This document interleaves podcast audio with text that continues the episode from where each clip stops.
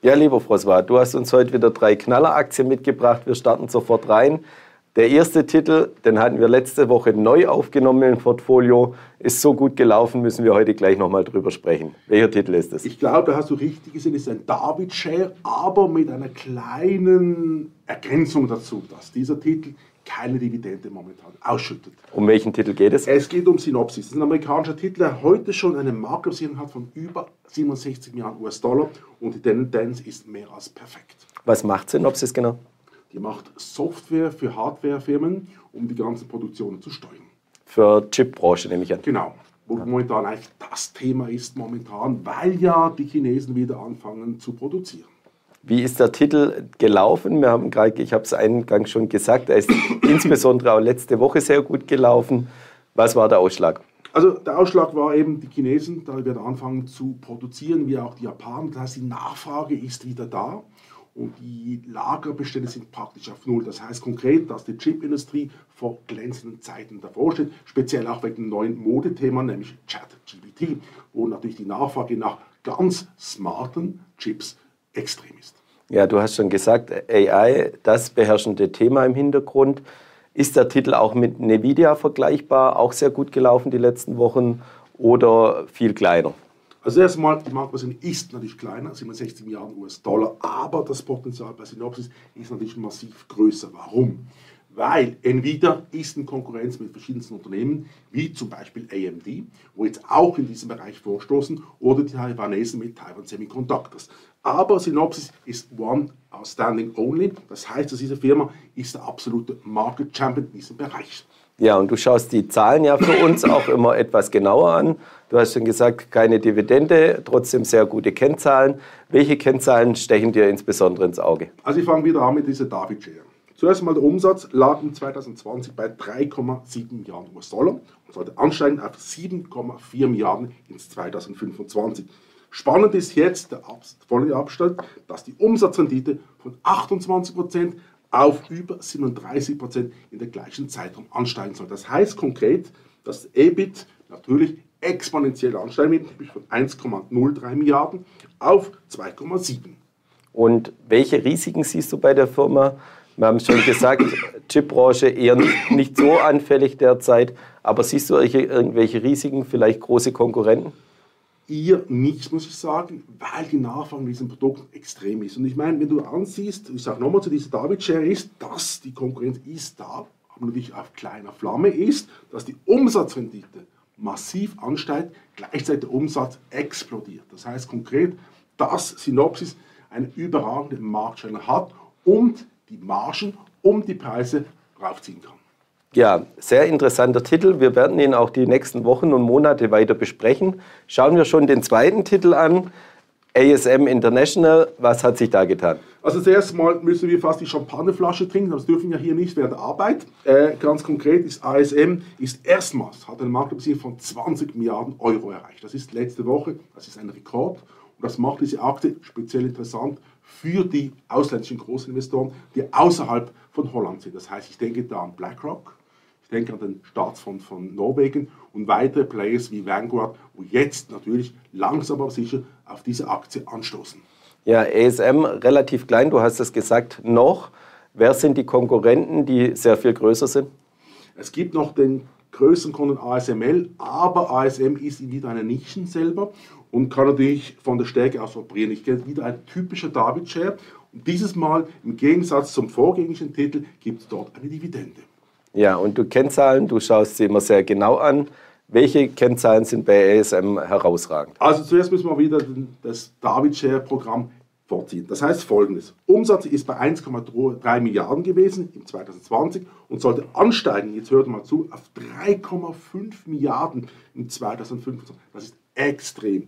Aber viel spannender in meinen Augen ist die Umsatzentwicklung, also die Umsatzrendite, nämlich die kommt von 24,6% geht rauf auf 28,3%. Und das macht diese Aktie speziell interessant für den konservativen Anleger. Warum? Weil der Gewinn pro Aktie sollte ansteigen von 5,78 Euro auf 17,4 Euro pro Aktie. Ja, und du hast schon gesagt, im Gegensatz zum vorherigen Titel auch eine Dividende. Nicht sehr hoch wahrscheinlich, aber vorhanden. Richtig. Und jetzt komme ich zu einer Zahl, die dich begeistern wird. Warum? Die Dividende war im 2020 bei 2 Euro und sollte ansteigen auf 3,89 Euro im 2025, was extrem ist für einen Wachstumstitel dieser Art. Der Titel dieses Jahr schon gut gelaufen, nehme ich an, die letzten Jahre auch. Hast du die Performance mal angeschaut im Vergleich zum Vergleichsindex? Sehr gerne für dich. Ich habe nur die letzten sieben Tage angeschaut und die sind schon überragend. Warum? 10,3% plus. Die Industrie selber in Holland im gleichen Bereich tätig, nur 3,3% und der Gesamtmarkt gesamthaft nur 0,04% in der gleichen Zeit. Das heißt konkret, wir haben einen absoluten Überflieger in unserem Portfolio. ASM über die letzten fünf Jahre über 700% plus. Und die Aktie steigt und steigt und steigt und steigt. Und wir müssen einfach ganz offen sein. ASM hat nicht ein verrücktes Kursgewinnverhältnis. Es ist ein normales, es ist nicht eine billige Aktie wie eine Royal Dutch, aber es ist ein Wachstumstitel, den man ohne Prämie einkauft. Was muss passieren, dass das Wachstum oder vor allem auch die Performance nicht so weitergeht wie in den letzten Jahren? Also was sind die Risiken? Siehst du irgendwelche auf uns zukommen? Offen gesagt, wenn man die Industrie anschaut, muss man sagen, ASM ist exzellent aufgestellt, hat natürlich hohe Forschungsausgaben und das läuft extrem. Entschuldigung, läuft, entschuldige mich, extrem gut. Ja, wollen wir vielleicht noch den Drittel, dritten Titel äh, in der Reihe heute anschauen? Branche, nehme ich an, ähnlich BE Semiconductor. Richtig, und da ist die Performance, wir haben schon diesen Titel schon eine längere Zeit, die letzten 90 Tage, drei Monate, ist fantastisch. Warum? Wir haben einen Plus von 40 Prozent und der Index selber, das heißt der Gesamtmarkt von Holland, war nur plus 2,4 Prozent und der Industrieindex von der Technologie in Holland war plus 10,4. Das heißt, dass dieser Titel ist ein absoluter Überflieger. Stell dir das mal vor, ganz kurz. 40,6% plus in drei Monaten. Der Index selber nur 2,4%. Kommen wir jetzt zu den Zahlen. Zuerst mal die Marktkapitalisierung, die ist nicht überragend, sage ich dir ganz offen. 8 Milliarden Euro. Aber die Umsatzentwicklung ist absolut genial. Warum? Umsatz im 2020 lag bei 434 Millionen Euro und sollte ansteigen auf 1,1 Milliarden 25. Entschuldige mich nochmal ganz kurz. Die Umsatzrendite sollte von 34,6 auf 44,1 ansteigen. Und die Dividende, was du immer fragst, die sogenannte dritte Teil dieser Darby-Schere, der sollte ansteigen von 1,7 Euro auf 4,56 Euro pro Aktie. Das ist absolut Wahnsinn. Also kannst du ganz offen sagen, das ist ein Wachstumstitel, totale David-Schere und natürlich eine Dividendenentwicklung, die überragend ist. Und jetzt kommen wir zum absoluten Highlight dieser Aktie. Return on Equity lag im 2020 bei 39,5% und sollte ansteigen auf 59% im 25. Also jetzt muss man mal vorstellen, was da für eine Wachstumsentwicklung für den Aktionär in der Zukunft noch äh, vorsteht.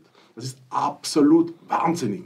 Ja, und du hast schon gesagt, auch sehr gute Performance schon die letzten äh, 90 Tage und auch die letzten Jahre. Kann man diesen Titel mit dem Titel, den wir als zweites genannt haben, ASM, vergleichen oder haben die nichts miteinander zu tun?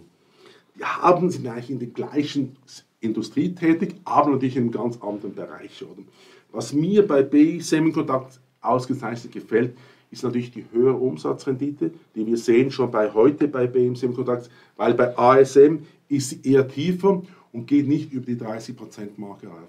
Bei BI Semiconductors gehe ich davon aus, also meine Maschinen, dass diese Rendite auf 44,1% ansteigt. Das ist für einen Technologiewert dieser Klasse eine absolute Sensation. Und darum haben wir auch diesen Titel ausgewählt, innerhalb dieser 40.000 Aktien, weil ich davon der Meinung bin, dass dieser Titel eine Perle ist.